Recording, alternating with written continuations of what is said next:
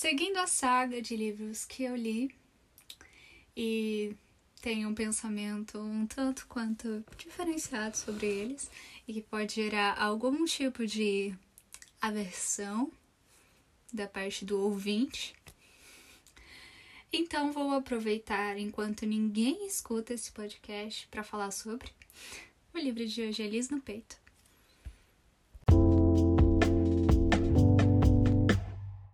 Pois bem, Liz no Peito, de Jorge Miguel Marinho, é um livro infanto-juvenil em homenagem a Clarice Lispector.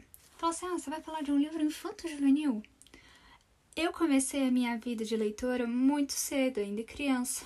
Então, tiveram vários livros que, mar... que me marcaram muito e que eu gostei, tipo, demais. Talvez se eu é, relendo hoje não seja a mesma coisa. Talvez eu fale, nossa, é isso que eu achava que era incrível.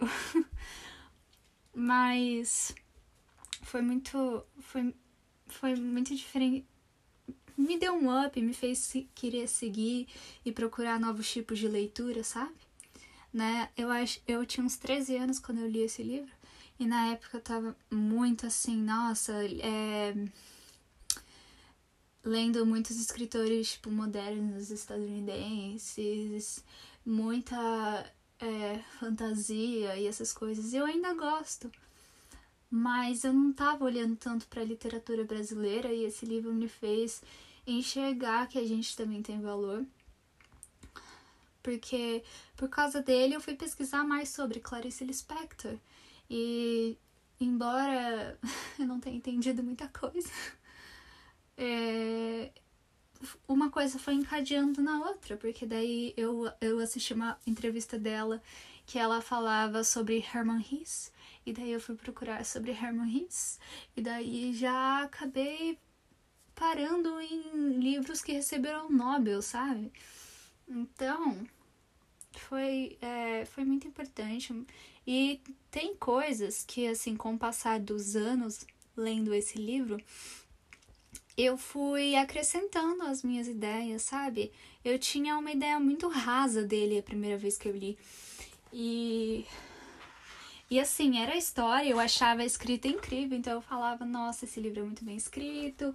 Eu gostava muito da ideia dos narradores desse livro, a construção da narrativa, porque o Jorge Miguel Marinho, ele se coloca dentro da história é uma história fictícia, é uma história completamente fictícia. Mas ele faz, ele dá a impressão que é real, porque ele se coloca como um personagem dentro da história. Então, ele é um ser humano que existe, ele é escritor, e ele se coloca como esse escritor dentro da história fictícia que ele está contando. Então parece ser uma história narrada em terceira pessoa quando você pega assim um trecho aleatório, mas na verdade não, né? Esse livro é é, tem um narrador homodiegético, que para quem não, não tá habituado a esse termo, é quando um personagem secundário do livro narra a história. E a questão grande, assim, desse livro também é que tem uma menina nessa história que chama Clarice e ela é fãzaça da Clarice Lispector. E daí que entra a homenagem à escritora. E o Marco César gostava dessa Clarice, então ele, ele começou a se aproximar dela. E ele era tipo o típico carinha, tipo, sentado no canto, rabugento e tananã. Que ele, ele era idealizador ele era muito idealizador, ele idealizava todas as coisas e, e as coisas funcionavam para ele funcionavam do jeito que ele tinha idealizado na cabeça dele. E quando ele conheceu a Clarice, ele começou a ler Clarice Lispector a fim de ter algum assunto para discutir com ela quando eles se encontravam na história, na escola. E então ele começou a ler Clarice Lispector por causa da paixão que ele estava tendo pela Clarice. E daí tem algo também muito simbólico que eles sentavam debaixo de uma árvore no intervalo, que era uma amoreira. Amoreira, amor, certo? Tem essa, essa analogia.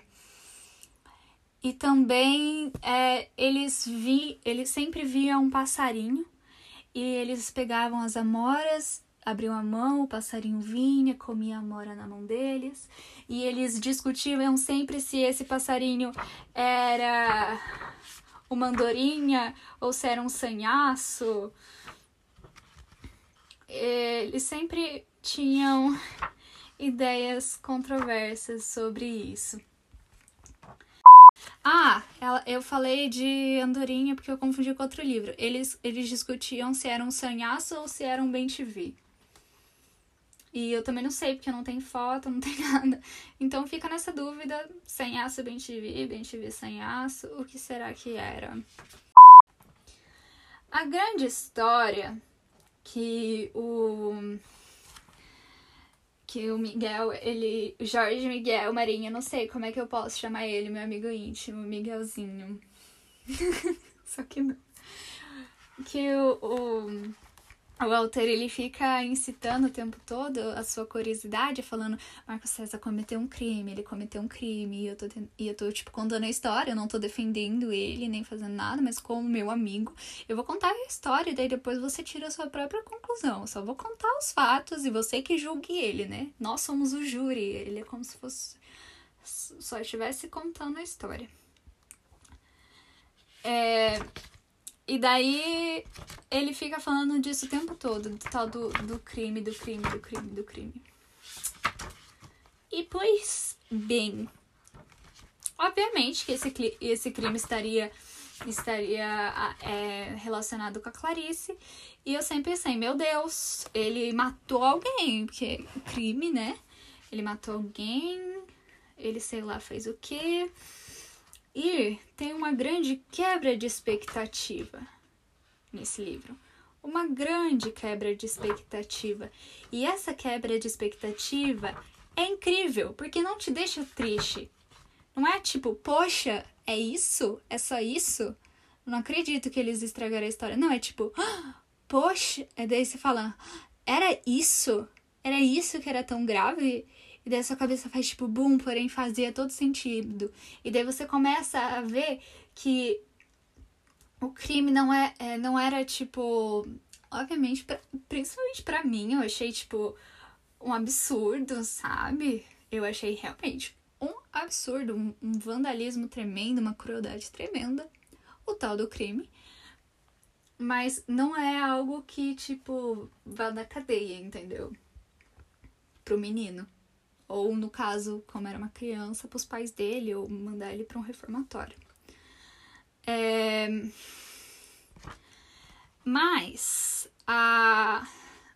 Mas você vê que a grande questão era o simbolismo disso. O simbolismo da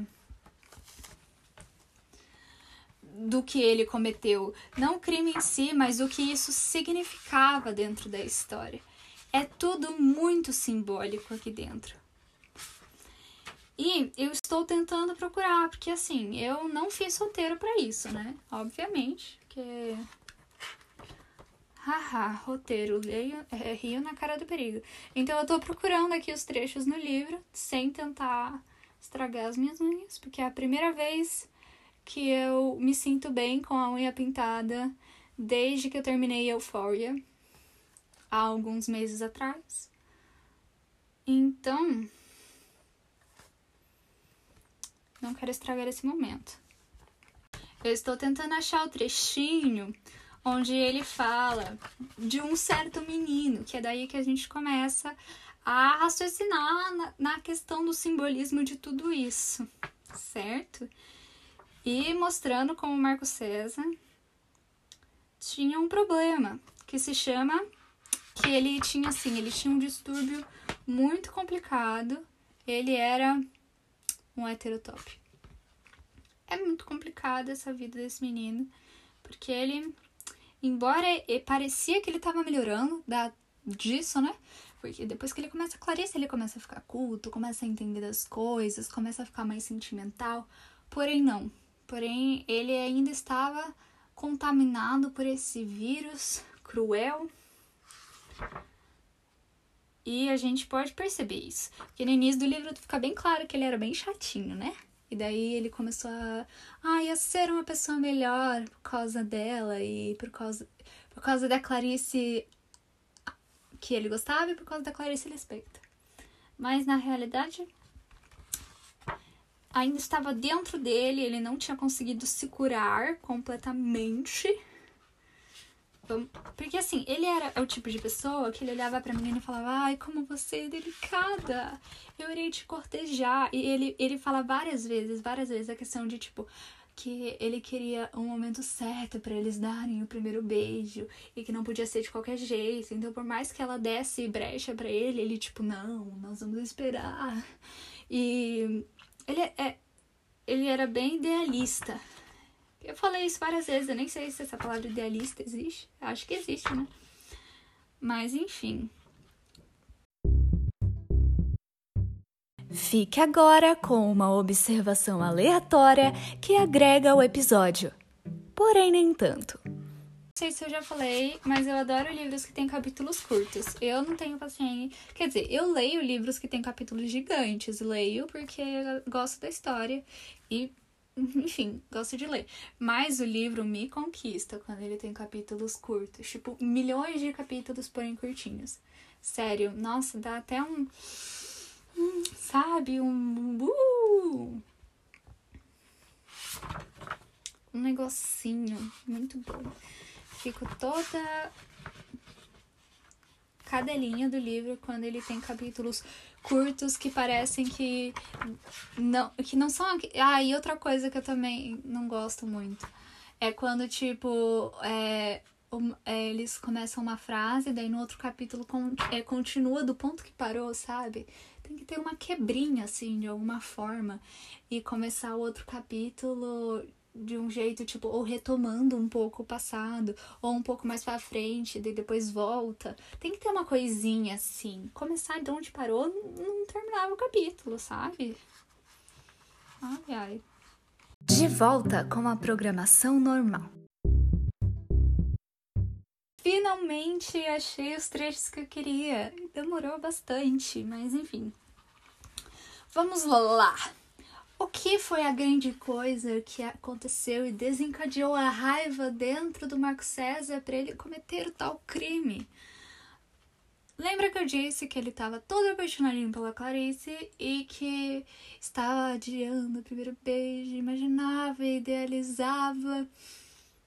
Pois bem, vou ler um trecho aqui porque é melhor ler.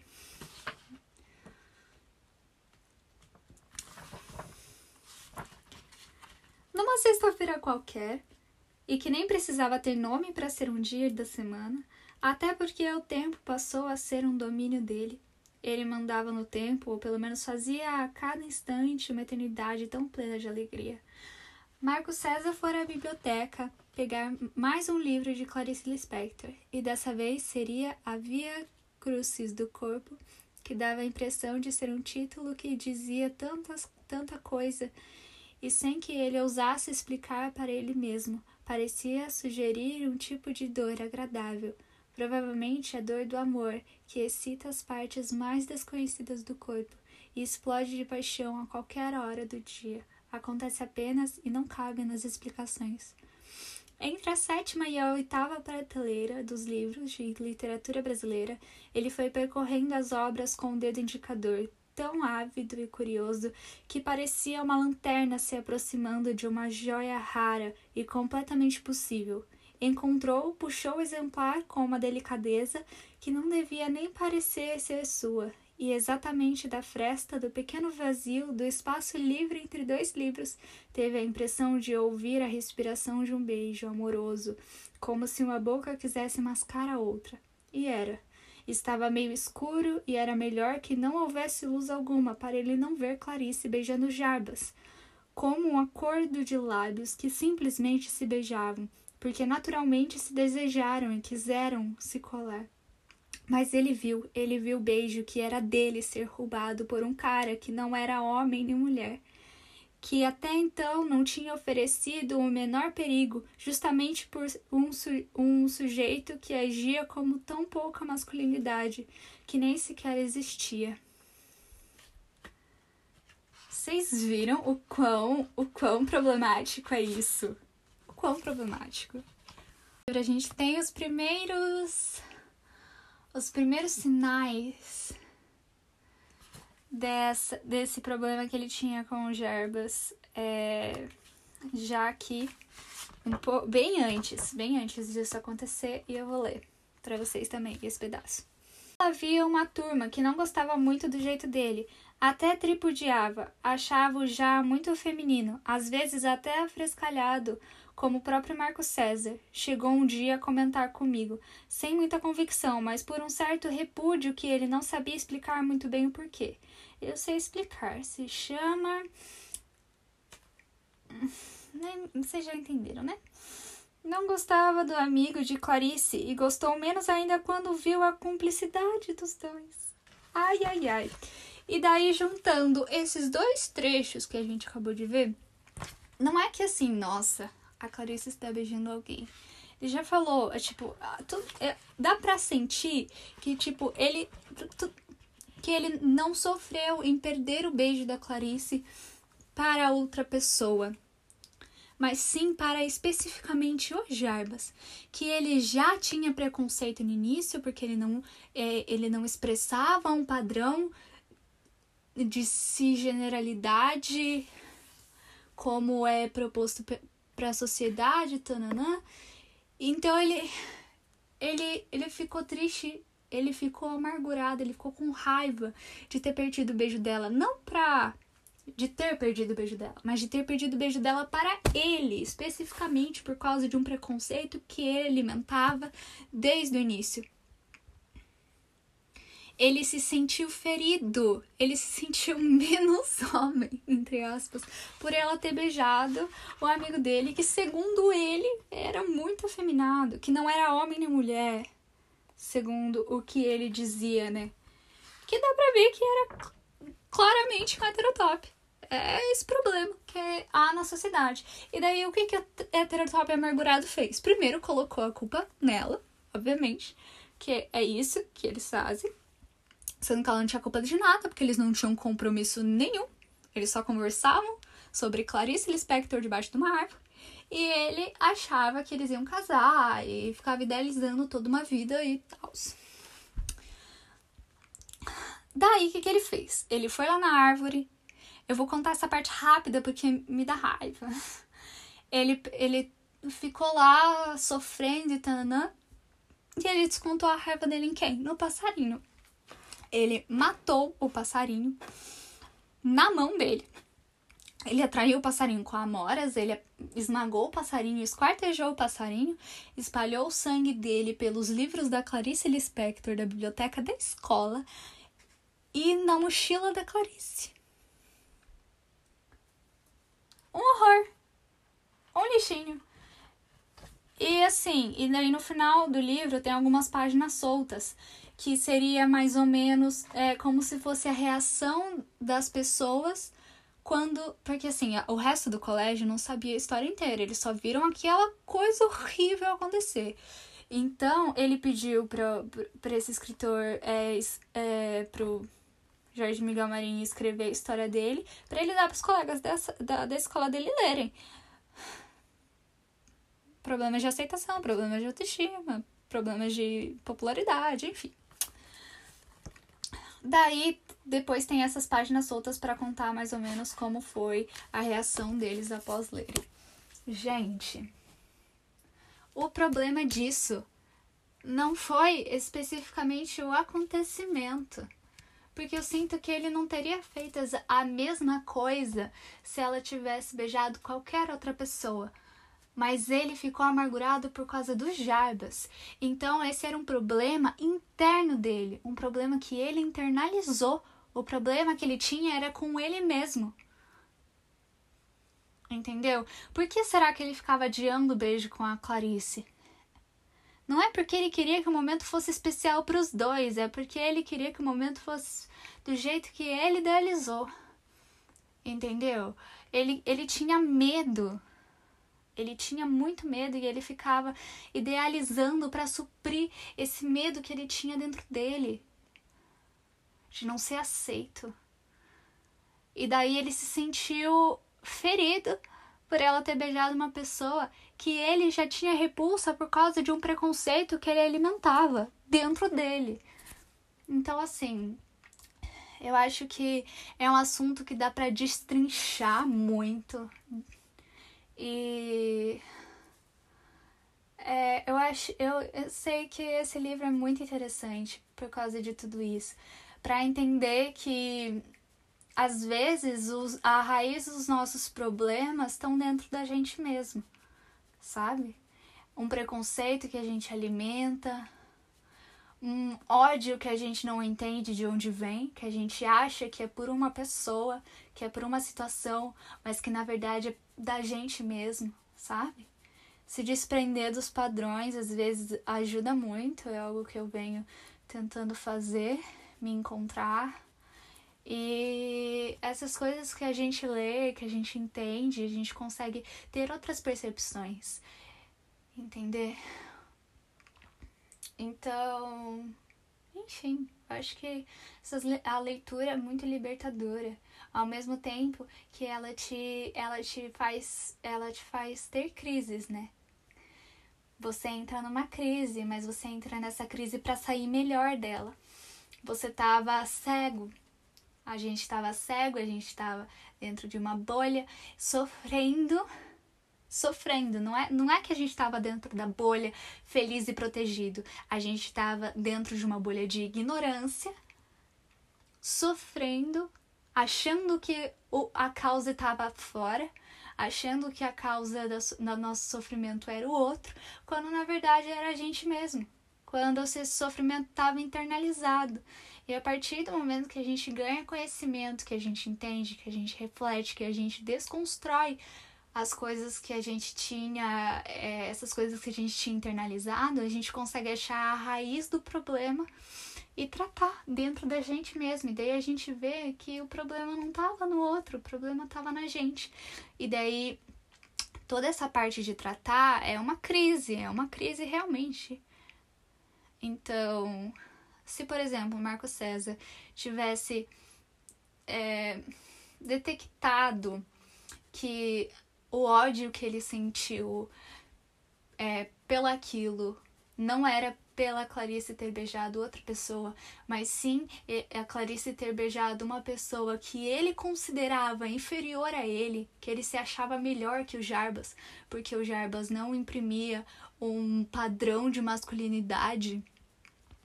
E a, ele, ele ficou muito fragilizado.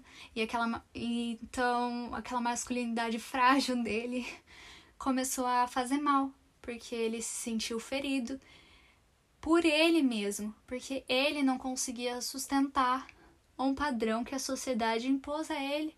E ele tomou esse padrão para si. Como se fosse, como tipo, aquilo fosse tudo que ele é. Então, quando ele se sentiu ferido, quando ele, ele ficou fragilizado, ele não conseguiu detectar que o problema estava nele e que não tinha problema, sabe? E que ele podia ser do jeito que ele quisesse e que ele não ele não tinha que ter aquele medo de contar para Clarice que ele estava com medo de beijar ela, que ele nunca tinha beijado uma pessoa antes e que ele queria que fosse um momento especial, que ele queria que fosse romântico, ou, ou parar de fazer aquela pose de um menino que não liga para nada e assumir que ele amava literatura e que ele amava Clarice Lispector e reagir, ter sentimentos. E aceitar que o Jarbas não era inferior a ele e que o Jarbas não não era estranho, não era diferente, não era anormal. O Jarbas era só uma pessoa livre. Como a Clarice, que também era uma pessoa livre. Então, é isso. Eu não sei muito bem como finalizar esse episódio. Falei bastante. Viajei bastante. Mas é isso. Embora você não se... você viu que embora seja um livro infanto juvenil, dá para dá para pensar muito sobre ele. E é por isso que eu gosto tanto desse livro, às vezes as pessoas não entendem. Por que você fala tanto que um dos seus livros favoritos é um livrinho de 180 páginas com a letra gigante? É porque, mesmo que esse livro seja pequeno e tenha 180 páginas com a letra gigante, ainda com fra... tem páginas que tem tipo uma frase só. Entendeu? Mesmo assim, ele é um livro muito intenso, muito completo, muito profundo. Como a Clarice era. Você pega, por exemplo, um conto, o conto Amor, da Clarice. É, é um texto de, pouca, de pouquíssimas páginas, mas que é tão profundo, tão profundo e tão triste. Porque no final você vê que ela voltou para o ponto de partida, que ela ignorou tudo que ela tinha descoberto e entrou para dentro da bolha de novo. Ela, ela não, ela é como se a bolha tivesse estourado, porque ela, ela saiu da ignorância que ela estava vivendo. Depois de ver o cego mascando chicletes, ela, ela começou a entrar numa vida e pensar em toda a vida que ela vivia. Ela era, não era esposa, não era mãe, ela era empregada doméstica. E ela vivia aquela vida de dona de casa, com, num, completamente infeliz. E ela vivia dentro dessa bolha de ignorância. E quando ela começou a refletir, sair dessa bolha de ignorância, ela resolveu, em vez de, de passar por essa crise e evoluir, ela resolveu voltar para o mesmo lugar e ficar ali parada, vivendo a vida dela, sem estar tá, sem a bolha. Mesmo a bolha tendo estourado, ela continuou onde ela estava. Então é, é, é essa questão também de ter a quebra de expectativa, né? Que é algo que também aparece nesse livro. Que você acha que ele tá melhorando, no final ele acaba com tudo. Você acha que é um crime horrendo e, e na verdade o crime é muito mais simbólico do que do que, enfim, real tem essa questão de ter muita profundidade em pouco texto. Eu acho que foi uma homenagem muito digna. E eu recomendo esse livro para para quem para quem é criança, criança nem tanto, né? Mas enfim, eu li quando eu tinha uns 13 anos. Acho que essa é uma boa idade. É um livro curto, dá para ler rapidinho, se você não parar para pensar em cada linha. E, mas recomendo para quem é grandão também, que eu tenho certeza que todo mundo vai gostar. E dá para refletir muito, dá pra gente refletir sobre a nossa própria vida. E quem sabe, né, converter é, alguns heterotops em jarbas. Quem sabe, né? A gente precisa de mais jarbas nessa vida. Então, assim, se você é Marco César, Olha para dentro de você. Talvez o problema esteja em você. é isso. Até mais. Obrigada por ouvir esse podcast, embora tenha ficado bem confuso, sem muita continuidade, porque eu fui para lá, fui para cá, fui falando enquanto eu tô pensando, como eu falei, isso daqui não tem um roteiro. E agora é muito tarde, não, meia-noite e meia. Me... Todo mundo já tá dormindo e eu tô aqui falando. Ai, é isso. Até o próximo episódio.